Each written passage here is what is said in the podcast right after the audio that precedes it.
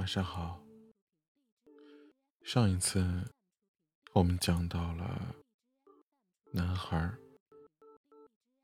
昏昏欲睡的时候，突然之间有一只老鹰急猛的冲下了天空，它似乎正在攻击着什么。前一刻，他还正看着老鹰的下冲。可紧接着，他眼前就跳出了一幕景象，那是一个士兵，正握着剑，冲入了绿洲。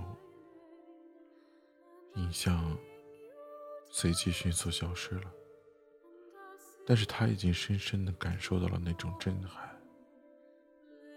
他曾经听人说过海市蜃楼，也曾经亲眼见到过一些，但海市蜃楼是人们在强烈的渴望之下。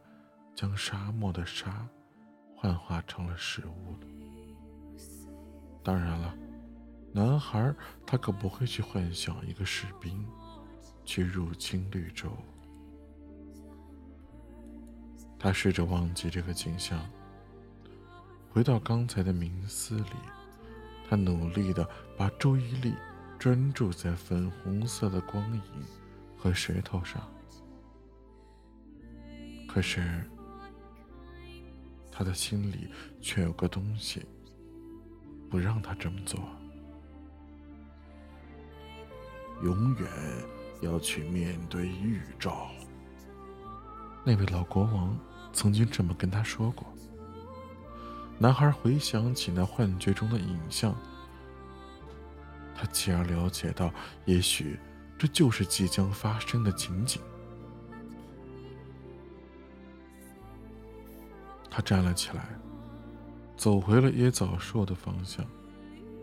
他再次知觉到周遭的一切景象正在告诉他：沙漠很安全，可是绿洲却陷入了险境。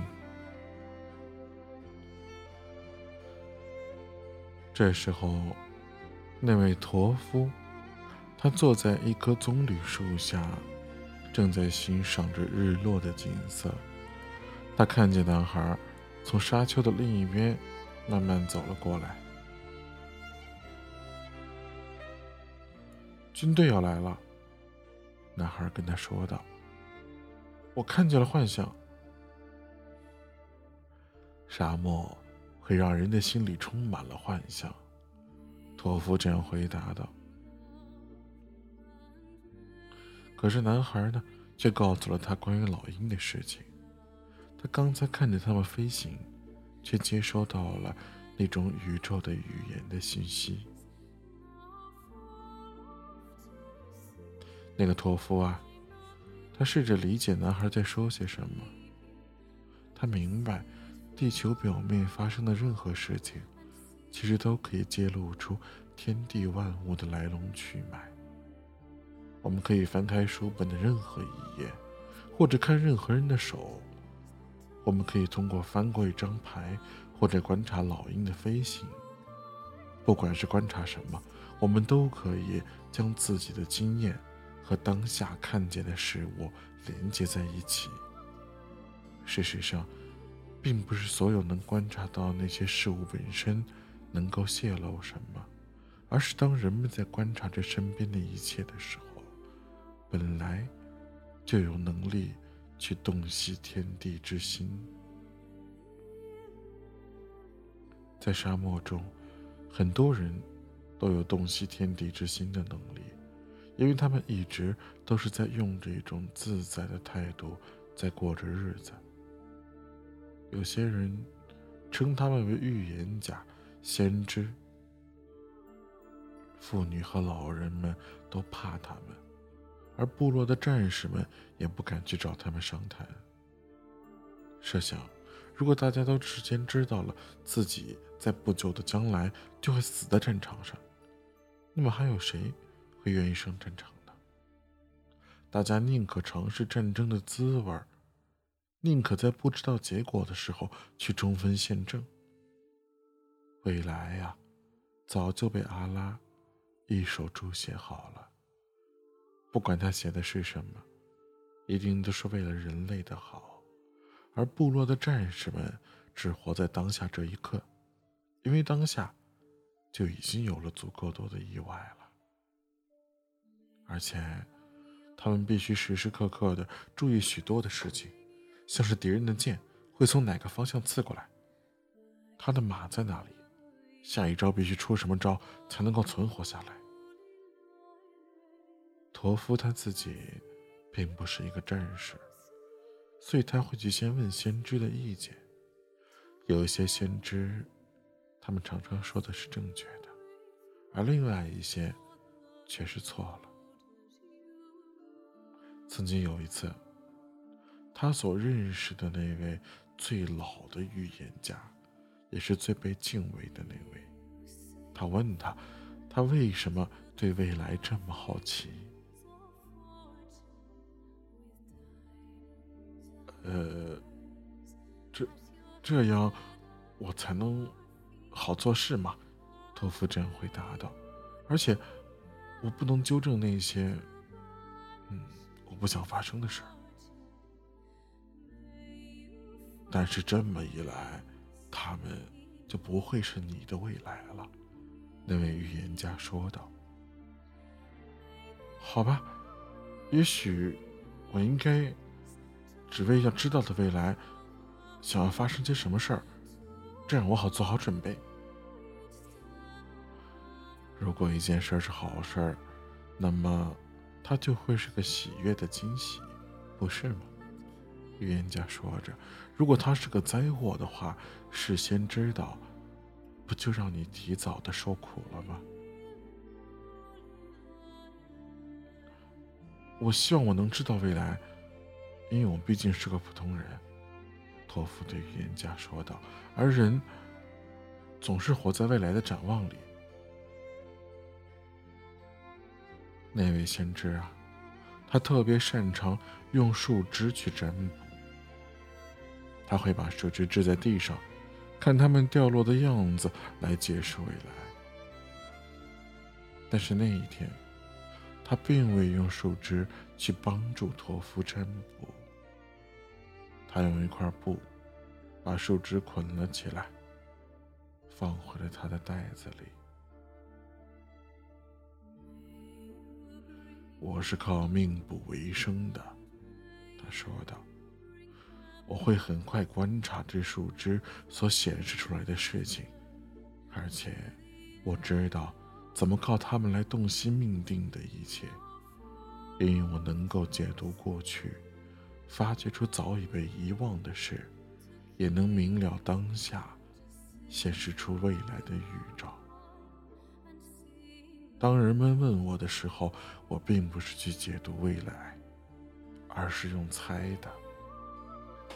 未来它属于神，只有他才能揭露未来，而通常是某种特定的情况下才能揭露，而我，也需要靠猜。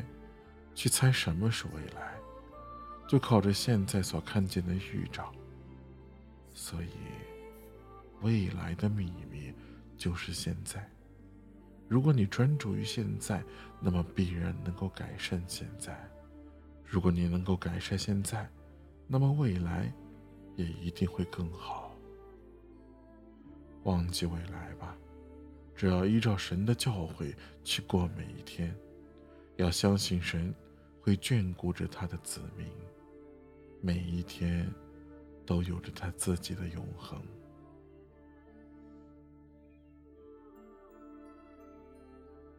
而屠夫却问他，到底在什么情况下，神才会让人看见他自己的未来？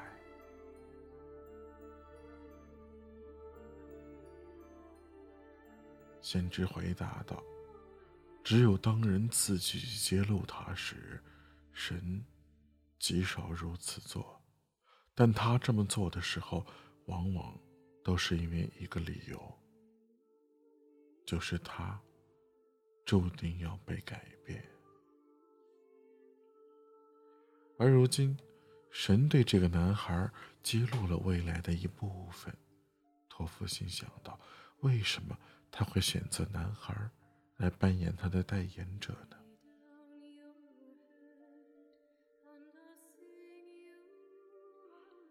去跟长老们说这件事儿。”托夫说道，“告诉他们，敌军要过来了。他们会嘲笑我的。他们是沙漠的人，而沙漠里的人早就习惯了面对预兆。哦，那也许他们早就知道了呢。他们现在是不会知道的。他们相信，如果他们必须知道某一件事，那么阿拉。”一定会透过某个人来告诉他们，这种情况以前发生过很多次，只不过这次那个人是你。说到这儿，男孩想起了马蒂法，他决定要去跟长老说这件事。男孩走进了沙漠中央一座巨大的白色帐篷里，他对帐篷前的警卫说道。我想见部落长老，我带来了沙漠的预兆。警卫没说什么，就走进了帐篷里，在里面待了好一会儿。当他出来的时候，他旁边跟着一位穿着白金两色衣服的年轻的阿拉伯人。男孩告诉那个年轻的阿拉伯人，他都看见了什么。然后，那个阿拉伯人叫他在外头等一下，就回去了帐篷里。夜幕落下，一大群武士和商人在帐篷里进进出出。随后，绿洲的各处都灯熄灯灭，一盏接着一盏的，而整个绿洲也都逐渐的寂静了下来。如同沙漠一般，唯独大帐篷的灯仍然通明的亮着。在这么一大段时间里，男孩一直都想着马蒂法。他仍然无法理解他们最后一次碰面的时候他所说的话。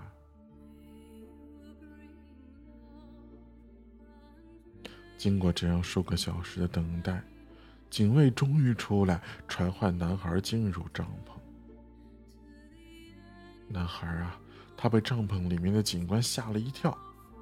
他从来没有想到，在一个沙漠里竟然会有这样一座帐篷。在地上铺着他踩过的最美丽的地毯，在帐篷的顶上悬挂着装饰着黄金的灯，而每一盏都点着蜡烛。那些部落的长老们围成一个半圆形，端坐在帐篷深处的丝质绣花椅子里。奴役们端着金盘子走来走去，这盘子上都是香料和茶。还有些仆役们专门忙着添加水烟筒里的炭。整座帐篷内充斥着烟和香气。在帐篷里面，一共有八位长老。不过，男孩立刻就能判断出到底是哪一位最重要，就是那个穿着白金两色衣服、坐在半圆形中央的那位阿拉伯人。而在他身边，正是男孩稍早些交谈的那位年轻的阿拉伯人。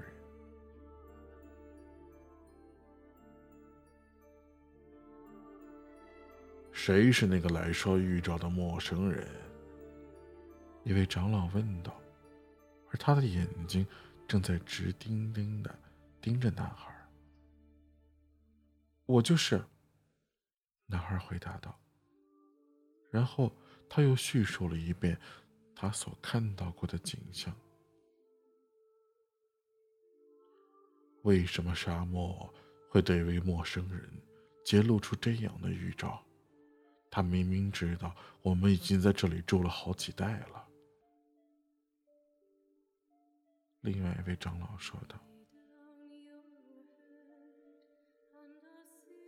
因为我的眼睛还未习惯沙漠。”男孩说着：“我可以看出那些眼睛习惯于沙漠景象的人所看不见的事儿，而且我知道天地之心。他默默的想着。